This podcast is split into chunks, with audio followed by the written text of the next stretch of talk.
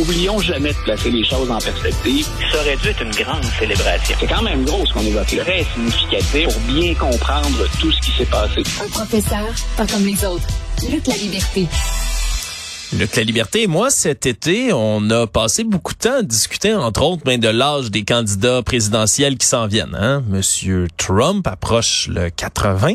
Monsieur Biden l'a déjà dépassé, hein? Puis c'est un peu ce que je me plais à appeler là en blague la course de l'âge d'or. Hein? On sait pas trop si c'est une campagne présidentielle, une course électorale qui va se faire en marchette. Mais peut-être que, au-delà des blagues, on a raison quelque part. Parce que dans les dernières semaines, on avait vu là euh, Mitch McConnell, qui est un des plus importants leaders républicains euh, au Sénat, entre autres, mais qui être euh, dans une espèce de de, de, de, de, bug. C'est bizarre. On l'a vu comme gelé devant les caméras. Il s'est fait poser une question. Il a arrêté de répondre. Il est comme devenu tout perdu. Un peu comme, puis il a un certain âge quand même, M. McConnell, un peu comme quelqu'un, une personne âgée qui dit un peu sénile ou qui a des moments d'égarement. Et hier, encore une fois, euh, M. McConnell se fait poser des questions en conférence de presse, Luc, et honnêtement, l'extrait vidéo est ahurissant à regarder. Là. Mitch McConnell, vraiment, il fait pitié. On dirait qu'il, on dirait vraiment un, vieux monsieur perdu à une intersection au coin d'une rue, puis il occupe un des postes les plus importants aux États-Unis ça ramène les questions. Est-ce qu'il devrait avoir un âge maximal pour être dans les hautes fonctions publiques aux États-Unis? Voilà, écoute, euh, c'est un réel malaise qu'on ressent en écoutant l'extrait de la conférence de presse. Euh, et il y a plusieurs choses, dans, le court extrait qu'on nous a présenté, il y a plusieurs choses qui créent à la fois le malaise, mais qui suscitent un certain nombre de questions.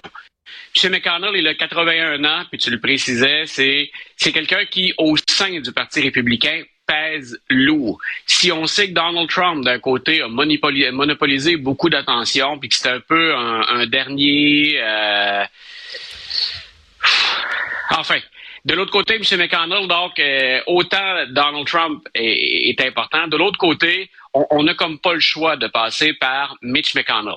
Autre chose pour M. McConnell, à 81 ans, il pourrait choisir en 2026 de ne pas se représenter.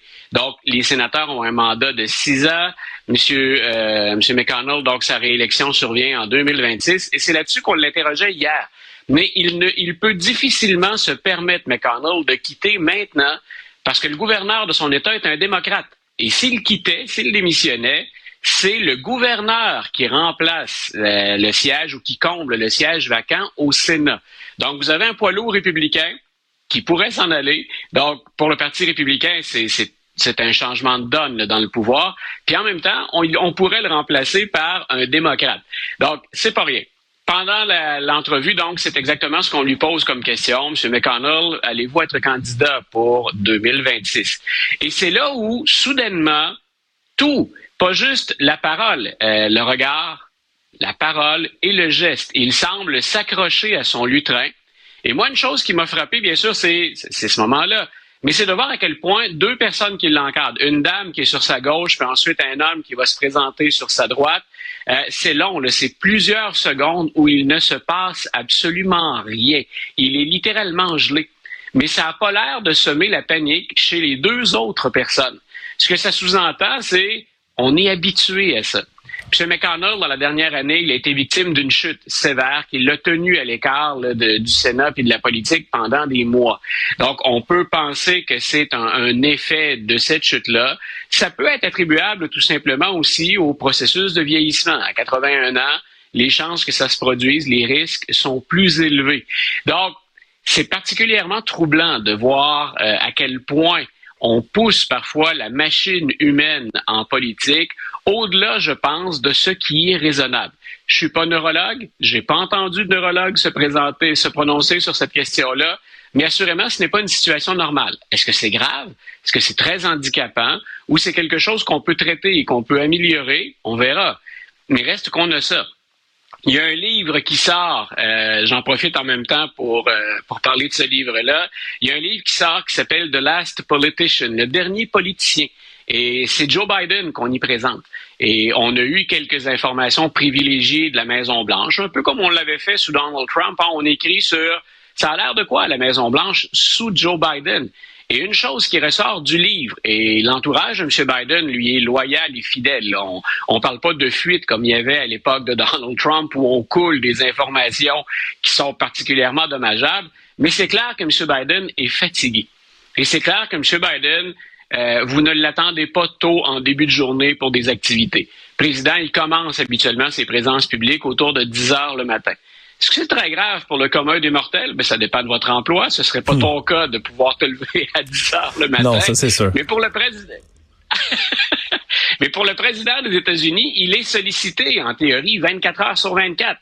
Rien ne se décide à certains égards si le président n'est pas debout et qu'il n'assume pas le poste de direction. Donc, on a un des emplois euh, à l'échelle internationale les plus importants, un des emplois les plus stressants. Puis on a un système américain qui, on le sait, là, est à tout le moins en tout cas instable. Et dans deux postes stratégiques, la présidence et la direction du groupe républicain au Sénat, on a deux individus dont on peut légitimement, et ça fait longtemps que je dis, on ne fait pas d'agisme quand on aborde ça. Euh, on ne dit pas des politiciens d'un certain âge ne doivent pas se présenter. Ce qu'on dit, c'est les risques pour la santé, ils s'accroissent normalement en vieillissant. C'est la, triste réalité euh, de l'évolution du corps humain. Puis on a deux politiciens qui, euh, en tout cas à l'évidence, semblent avoir atteint des limites physiques et peut-être des limites euh, intellectuelles ou cognitives en tout cas, euh, et on refuse de les pousser vers la retraite ou eux refusent en tout cas de prendre cette décision de laisser leurs fonctions entre les mains de gens qui sont plus aptes ou plus en tout cas énergiques à tout le moins ou en meilleure santé. Ben absolument, même qu'on on envoie Joe Biden pour une réélection, pour une nouvelle campagne électorale, puis un autre mandat de quatre ans pour affronter qui? Un Donald Trump vieillissant aussi, même si on s'entend, c'est peut-être quelqu'un de plus fougueux, euh, ou du moins qui a l'apparence plus fougueuse que certains autres, là, de par, euh, de par ses discours et ses critiques. Mais M. Trump vieillit. je rappelle que dans la dernière semaine, M. Trump a dit, a parlé de sa taille et de son poids, puis a sorti des chiffres qui sont ben, je vais laisser, je vais laisser nos auditeurs juger ou ceux qui euh, nous écoutent comme ça parce qu'il y a un visuel également. Ils peuvent, on peut nous voir ici en, en visioconférence. Euh, moi, je fais au centimètre près de la taille de Trump dans la vie. Je suis six pieds trois exactement comme Trump. Euh, puis je pèse, je pèse son poids légué aussi, 215 livres selon Monsieur Trump. C'est exactement ma taille et mon poids. Sauf qu'on regarde une image de Monsieur Trump puis on regarde une image de moi pas sûr. Je suis pas sûr qu'on se ressemble beaucoup au point de vue physique. Est-ce qu'il fait 6 pieds 3? Certainement. 215 livres? Euh, Permets-moi d'en douter un tout petit peu, Luc. Je pense pas qu'il est en grande forme, lui non plus. Non, on s'est rencontrés à quelques reprises. Alexandre était plutôt grand et lancé à 215 livres. Donc, je pense pas qu'on puisse dire de M. Trump qu'il est grand et élancé. Alors, restons polis, restons euh, corrects, ne jouons pas dans... On va pas s'acharner sur le corps de M. Trump. Non. Mais disons qu'on vous met côte à côte ce serait étonnant qu'on vous confonde. Et je parle même pas de la couleur de tes cheveux ou de ce teint qui est à peine basané de ton côté alors qu'il est orangé du sien. Mais donc, euh, assurément, donc, M. Trump, je rigole parce que ben, c'est la, la, coutume avec M. Trump, c'est l'habitude. Euh, Est-ce qu'on peut se fier à ce qu'il dit? Souvent, ben, le contraire d'un mensonge, c'est un autre mensonge. Disons que 215 livres, M. Trump est particulièrement généreux avec euh, avec son, son régime alimentaire et les, les résultats qu'il porte, semble-t-il, souvent fièrement. Ouais, puis en tout cas, on, on, verra autour de tout ça, mais ça reste quand même, ben, là, c'est des, on parle de, de, personnes qui sont vieillissantes, qui s'en vont dans une des fonctions qui a été longtemps considérée comme ben, le poste le plus important de toute la planète.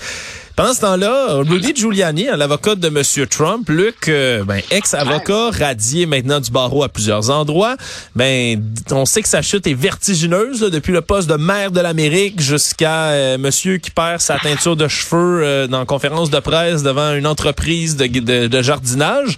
Et là, ça continue de chuter plus lui bas. Au-delà du fond, il y a un autre fond. Voilà, M. Giuliani, on le sait, il est devant les tribunaux. Il semble aussi qu'il ait des problèmes financiers, ou en tout cas qu'il en aura éventuellement parce que toutes ces démêlés avec les tribunaux lui coûtent une véritable fortune.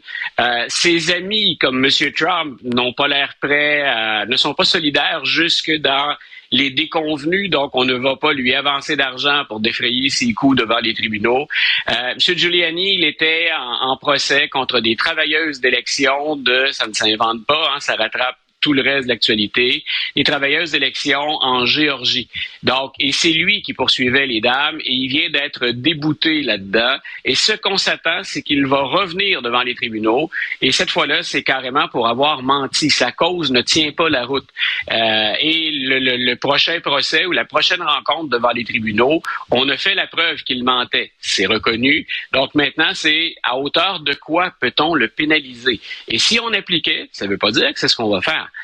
mais si on appliquait les, balises habituelles, euh, il va être soulagé d'une somme d'argent très, très importante, au moins dans les six chiffres. Donc, euh, ce sont, rappelons-le, des travailleuses d'élection. Donc, quand on fait de la diffamation, ben, euh, on remet en question, dans certains cas, la légitimité du processus électoral, l'intégrité des travailleurs, l'honnêteté hein, de, ces travailleurs.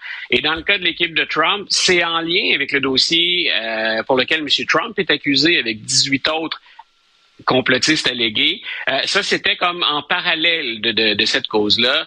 Et carrément, ce qu'on vient de dire, c'est vous avez menti. Comme Giuliani a menti ou très mal préparé ses dossiers dans les autres euh, causes qu'il a tenté de porter devant les tribunaux au nom de Donald Trump. Donc, quand on parle de chute, tu l'as bien dit, hein, on n'a pas encore atteint le fond. Ça semble être une fausse abyssale dans le cas de Rudy Giuliani. Donc, autre déconvenu, mais je répète, qui a des liens également avec les accusations déposées contre les 19 complotistes allégués. Donc, on va voir, est-ce que ce sont des vases communicants? C'est pas une bonne nouvelle pour Giuliani, ça c'est clair. C'est une bonne nouvelle pour les travailleuses d'élection qui vont voir leur réputation lavée. Euh, mais en même temps, ça pourrait très bien déborder ou ça donne une idée de ce qui nous attend dans ce procès qu'on veut mener en même temps contre les 19 complotistes. Luc, on a repris notre bonne vieille habitude. On a toutes sortes de sujets abordés, mais on n'a jamais le temps de tous les faire parce qu'on s'amuse trop puis qu'on discute. C'était déjà notre dernière de l'été, Luc La Liberté. C'était un plaisir incommensurable, honnêtement, de continuer à chroniquer avec toi. On se retrouvera sûrement cet automne pour d'autres émissions et d'autres mandats, mais c'était un réel plaisir d'avoir euh, toutes tes connaissances et ta fougue ici euh, sur les ondes cet été. Plaisir, plaisir partagé, Alexandre. Mais écoute, n'importe quand. Donc, euh, on œuvre pour Cube tous les deux. Donc, nos routes vont se recroiser. Puis, la, la meilleure des chances pour la suite, Alexandre. Un grand plaisir, Luc La Liberté. Gros merci. Bye bye.